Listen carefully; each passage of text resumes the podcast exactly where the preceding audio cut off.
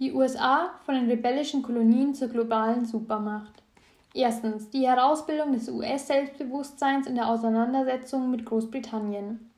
Um 1600 setzte die europäische Besiedlung Nordamerikas ein. Zu dieser Zeit lebten dort bereits mehrere Millionen Native Americans in Klammern (Indianer).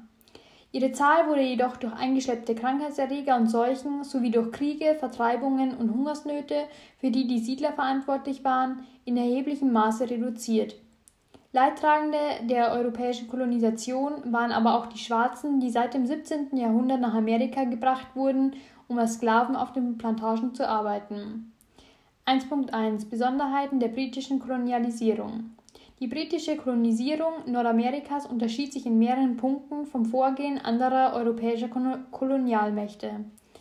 Entstehung kleiner Kolonien mit vielfältigen Siedlungsformen, teilweise nur locker ins britische Herrschaftssystem eingebunden.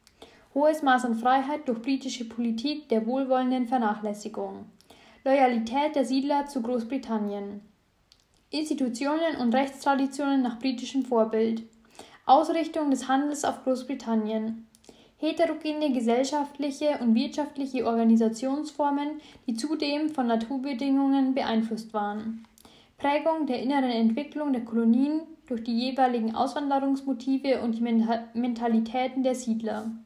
Flucht vor religiöser oder staatlicher Unterdrückung in Europa in Verbindung mit sozialrevolutionären bzw. sozial-utopischen Vorstellungen. Abenteuerlust und Streben nach wirtschaftlichem Erfolg. Ostküste Nordamerikas als beliebtes Einwanderungsziel mit rasch wachsender Bevölkerung. Zunehmende Prosperität und damit einhergehend wachsendes Selbstbewusstsein der Siedler. Wurzeln vieler Strukturmerkmale der US-Gesellschaft bereits in der damaligen Zeit angelegt. Streben nach wirtschaftlichen Erfolg, moralische Rigidität, Toleranz und Pluralismus, Optimismus, Bedeutung der Selbstbestimmung und Schutz des Individuums vor dem Staat.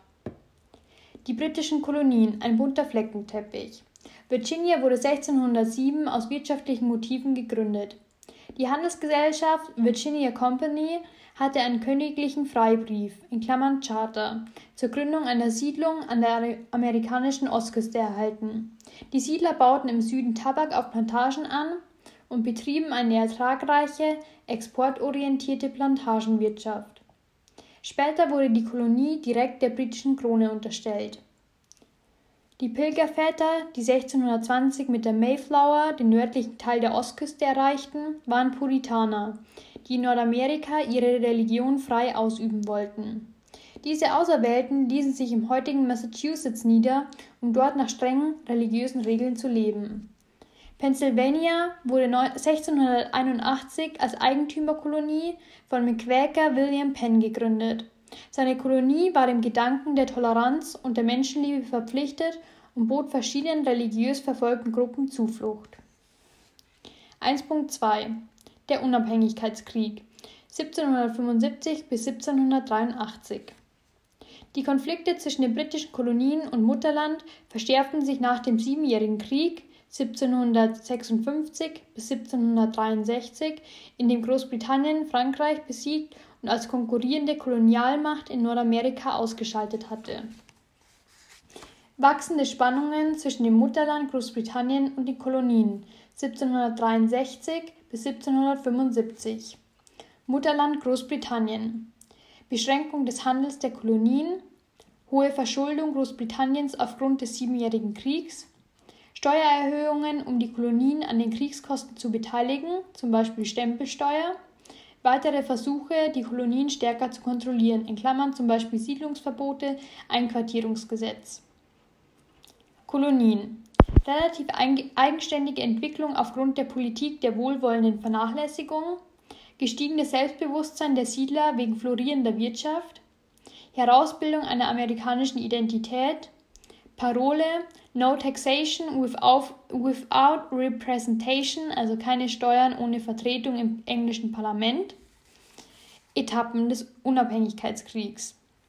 1773 1774 Vorgeschichte. 1773 Boston Tea Party. Symbolträchtige Versenkung der Ladung eines britischen Teeschiffs als Protest gegen britische Einfuhrzölle 1774 Erster Kontinentalkongress der Vertreter der Kolonien. Koordination des Vorgehens, Aufbau einer Miliz, Boykott englischer Waren. 1775 Ausbruch des Kriegs. Gefechte zwischen britischen Truppen und Milizen. Zweiter Kontinentalkongress.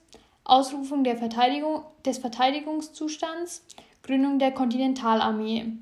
Englischer Ki König Georg III. erklärt Kolonisten zu Rebellen und verhängt Blockade über Kolonien. 1776 Unabhängigkeitserklärung. Loslösung der 13 Kolonien vom Mutterland. Unveräußerliche Menschenrechte, zum Beispiel Gleichheit und Freiheit, als Grundlage politischen Handelns. Widerstandsrecht der Bürger gegen Tyrannei. 1777 Verabschiedung der Konföderationsartikel. Gründung einer lockeren Konföderation in Klammern die United States of America durch die 13 Kolonien. 1778-79 Bündnisse der Konföderation mit europäischen Mächten. Französische, später auch spanische und niederländische Kriegserklärung gegen Großbritannien. 1782-83 Kapitulation Großbritanniens und Friedensschluss. Frieden von Paris 1783 Anerkennung der unabhängigen Vereinigten Staaten von Amerika durch Großbritannien. Territorium zwischen Appalachen und Mississippi fällt an die USA, Kanada bleibt britisch und Florida fällt an Spanien.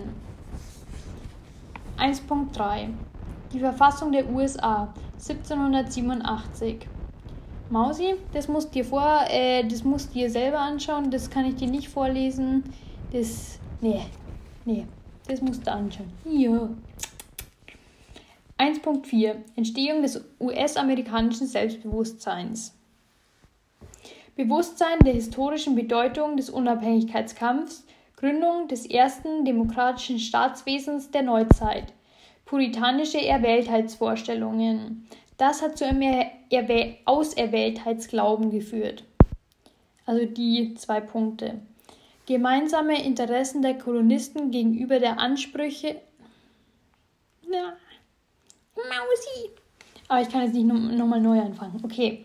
Gemeinsame Interessen der Kolonisten gegenüber den Ansprüchen der englischen Krone. Herausbildung einer amerikanischen Identität. Das hat zu Patriotismus geführt. Ideologische Überhöhung der Loslösung vom Mutterland Großbritannien als Kampf zwischen Freiheit und Unterdrückung.